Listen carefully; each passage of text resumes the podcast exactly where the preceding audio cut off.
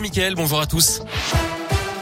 Et à la une, la suite des incidents entre Lyon et Marseille à Dessine dimanche soir. L'auteur présumé du jet de bouteille sur le Marseillais Dimitri Payet est jugé aujourd'hui en comparution immédiate. Le match avait été arrêté au bout de cinq minutes et n'avait pas repris. Après le joueur de l'OM, le syndicat des joueurs professionnels, l'UNFP, a annoncé hier qu'il allait porter plainte également contre le suspect. Une réunion a lieu aujourd'hui entre le ministre de l'Intérieur Gérald Darmanin, celle des Sports Roxana Maracineanu et les instances du foot français. Le thème, ce sera bien sûr la sécurité dans les stades. En attendant, la commission de discipline de la Ligue de foot professionnelle a décidé hier de sanctionner Lyon d'un match à huis clos à titre conservatoire. Le Premier ministre testé positif au Covid, on l'a appris hier soir, Jean Castex va se placer à l'isolement pendant 10 jours. Le chef du gouvernement âgé de 56 ans et doublement vacciné a déjà été trois fois cas contact depuis le début de l'épidémie. C'est sa fille de 11 ans qui l'aurait contaminé. Il l'a appris en revenant de Belgique où il a rencontré des membres du gouvernement. Quatre ministres belges sont d'ailleurs eux aussi à l'isolement.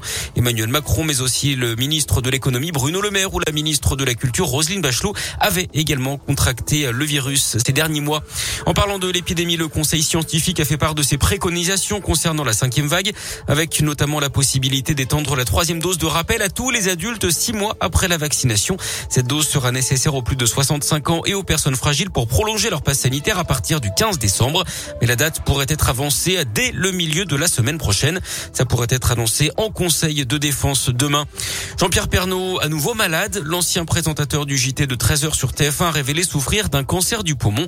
Il suit un traitement actuellement. Le journaliste âgé de 71 ans avait déjà eu un cancer de la prostate qu'il avait guéri en 2018.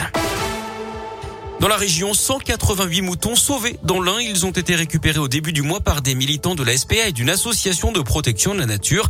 Les bêtes étaient victimes d'abattage illégal. L'éleveur avait déjà été condamné pour ces faits. Il a été interdit d'activité en lien avec l'élevage au vin pendant cinq ans d'après le progrès. Les moutons sont désormais soignés dans le Rhône.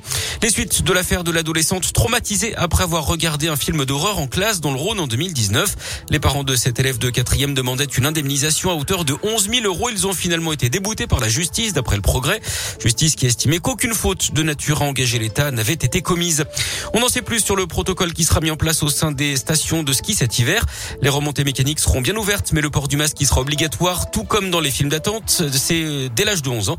Par ailleurs, le pass sanitaire sera exigé à partir de 12 ans dès que le taux d'incidence dépassera les 200 cas pour 100 000 habitants. La gastronomie régionale au sommet, le chef Daniel Boulu, originaire de Saint-Pierre-de-Chandieu près de Lyon, a été élu meilleur restaurateur au monde par l'association Les Grandes Tables du Monde. Cuisinier de 66 ans est installé depuis près de 40 ans à New York.